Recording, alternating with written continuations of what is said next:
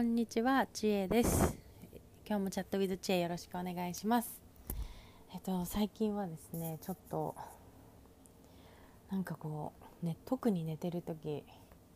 息ができなくなって苦しくって多分お腹が大きくなってこう心臓とか肺が圧迫されてるのかもうほんと息ができなくなって何回も起きてしまうという夜を繰り返しています。そんな日々です。でそうそうそれでねあとまあ1ヶ月ぐらいで子供を産むんだけれどもなんかその子供を産むにあたってそのえー、国際カップルの子供っていうことで今その子供のあの姓なんだっけ？え、ー、と名字について結構いろいろなんか調べたりなんかこう進めてるんだけどそ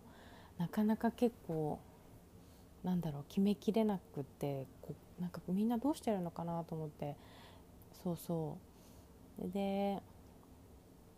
でねなんか私は国際結婚してる友達が割と多いからそうなんかいろいろ聞いたりしてね。でみんな優しくってさ本当。なんかこう、まあ、カナダに住んでる友達とかアメリカ人の旦那さんの友達とか、まあ、フランス人の旦那さんとフランスに住んでる友達と、まあ、フランス人の旦那さんと日本に住んでる友達ととかあとはまあどっちも、えー、外国人だけど日本に住んでる友達とかなんかまあ他にももろもろこう何何人か聞いた子もいてもうみんなものすごいこうなんか丁寧に自分の時はこうだったよとかこうしてるよみたいなのいろいろ教えてくれてね。でもねみんなやっぱり国も違うし住んでるとこも違うしあのそれぞれケースが違っててね。本当。だからそこがまた難しいところでみんなそれぞれ考え方とかこういうのがいいと思うっていうので決めてると思うんだけど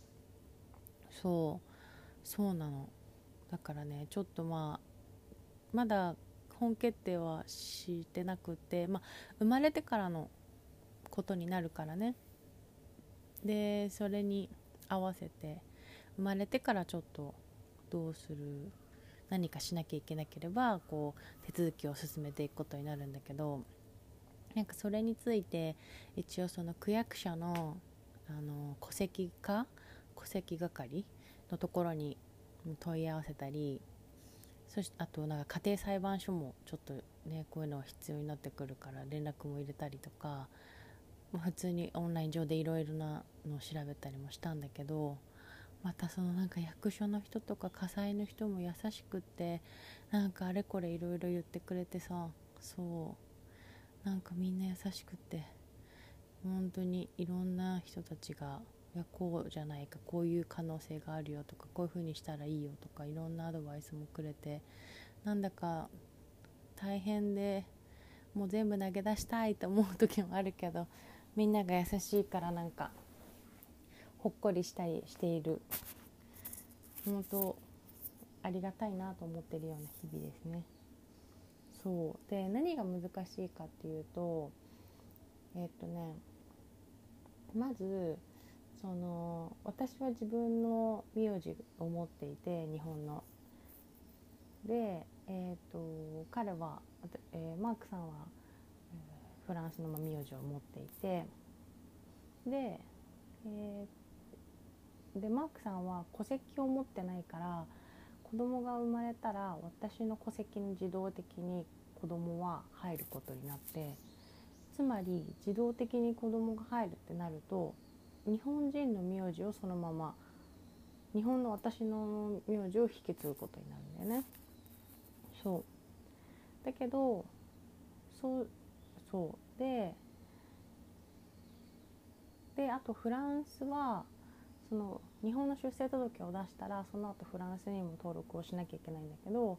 フランスではお父さんの名字お母さんの名字お父さんとお母さんのつなげた、えー、ダブルネーム複合性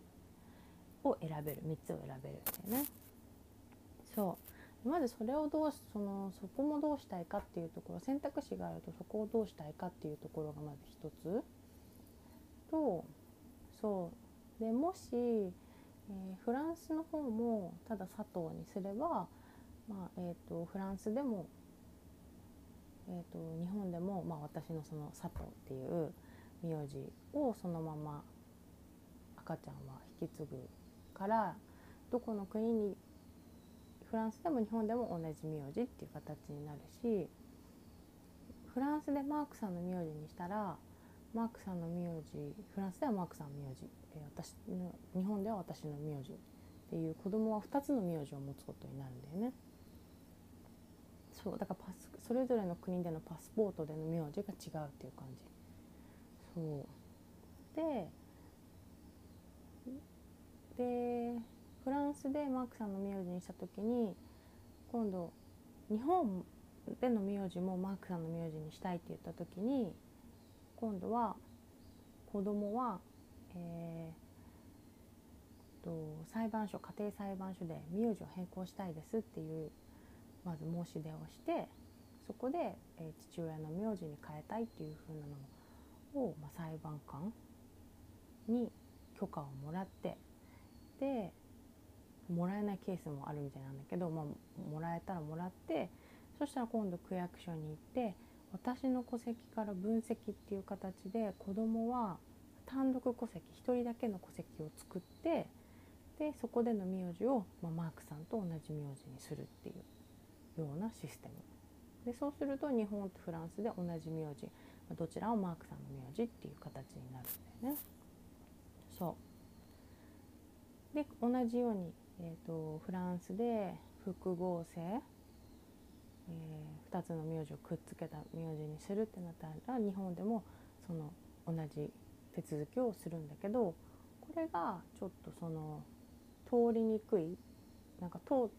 た実績があんまりないみたいな感じなのかな。そうというような流れになってまして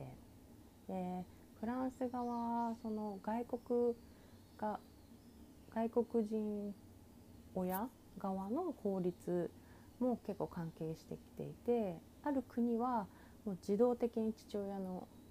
名字を引き継ぎますっていう国もあればある国はもう、えーと、父親母親両方の名字をくっつけたもので父親の名字が先に来ますとかなんかその国によって法律がそこも違うからそれ次第のところもあるみたいなんだよね。そうでなんかその子供が私のなんかこうなんだっけ戸籍から抜けて1人だけの戸籍になった時のメリットデメリットとか、まあ、その日本の名字を引いた時のメリットデメリット、まあ、海外の名字を引き継いだ時のメリットデメリットとかなんかいろんなのが載っててで結構あと情報も古いものもあったりとかなんかいろんなのをこう見見てるんだけどそうそう。でなんか基本今のねなんかこう同じ名字にどこの国でもしているカップルはえーと私の友達ねはその旦那さん側のその名字に自分も変更してることが多くってだから家族全員旦那さんの名字になってる。まだ普通の日本の家庭だよね。が多い感じ。だからこう結婚した時に自分の名字を変えておけばあとはそんな手続きもなくスムーズっていう感じなのかな。そう。で結構ね私のたちの世代はその夫婦が別姓を選んでるあの国際カップルが多くて日本人とどこかの国とかっていう別姓をそのまま選んでるカップルが多くってで子供も2つの名字を、えー、国それぞれで名字が別っていう子供も多いんだよね。で私たちよりもちょっと前の世代の人たちを見ると女性側が男性側の名字に変えているケースが多くて家族全員同じ名字っていうことが多いんだよね。そうだからなんか子供が2つ名字を持った状態で子供が大人になってるケースっていうのがあんまり見つけられなくって例えば15歳とか20歳とかになっているっていうケースがあんまり見つけられなくってそうするとその名前が2つあることによっての問題点みたいなデメリットみたいなのがその見つけられないんだよね。まだ子供がみんな小さいから経験してなくって。で実際にそういう問題が起きるのかどうかもまだわからないっていう感じ。まあなんとかなるし別に大したことないよっていうケースもあると思うんだけど。そう。そんなことを最近調べたり問い合わせたり区役所とかに行ったりなんだりしてました。はい。そうなんだよね。なんか選択肢があるがゆえに悩むことっていうのも結構あってきっとその選択肢がなかったらしょうがないからみんなもうそれを当たり前のようにやっていくっていうのもあるからね。なんかそれのその簡単さもすごくいいなと思ったんだけど選択肢があるからちょっといいようで考えちゃって悩むみたいなところもあってそう。なんか私たちもマークさんともこう自分たちがどうしたいかっていうところも何だろう。自分たちだけの問題じゃなくて子どもの問題にもなってくると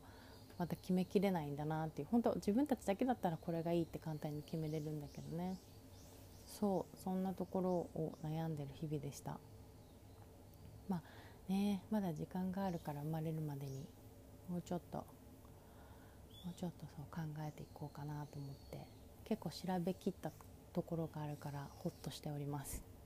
はい。なんか今日はその、まあ、子供の名字について今私が知る限りでの情報とまあどうしていこうかなみたいなところをちょっとシェアしました。ねどれくらい国際結婚してあの、まあ、ミックスの子供がいる人が聞いてくれてるのかわからないけどなんか私はこうしたよみたいなのがもしあったらあのぜひ知りたいのであの教えてください。はい。ではじゃあ今日はこんな感じで。ではまた来週お会いしましょう。またね。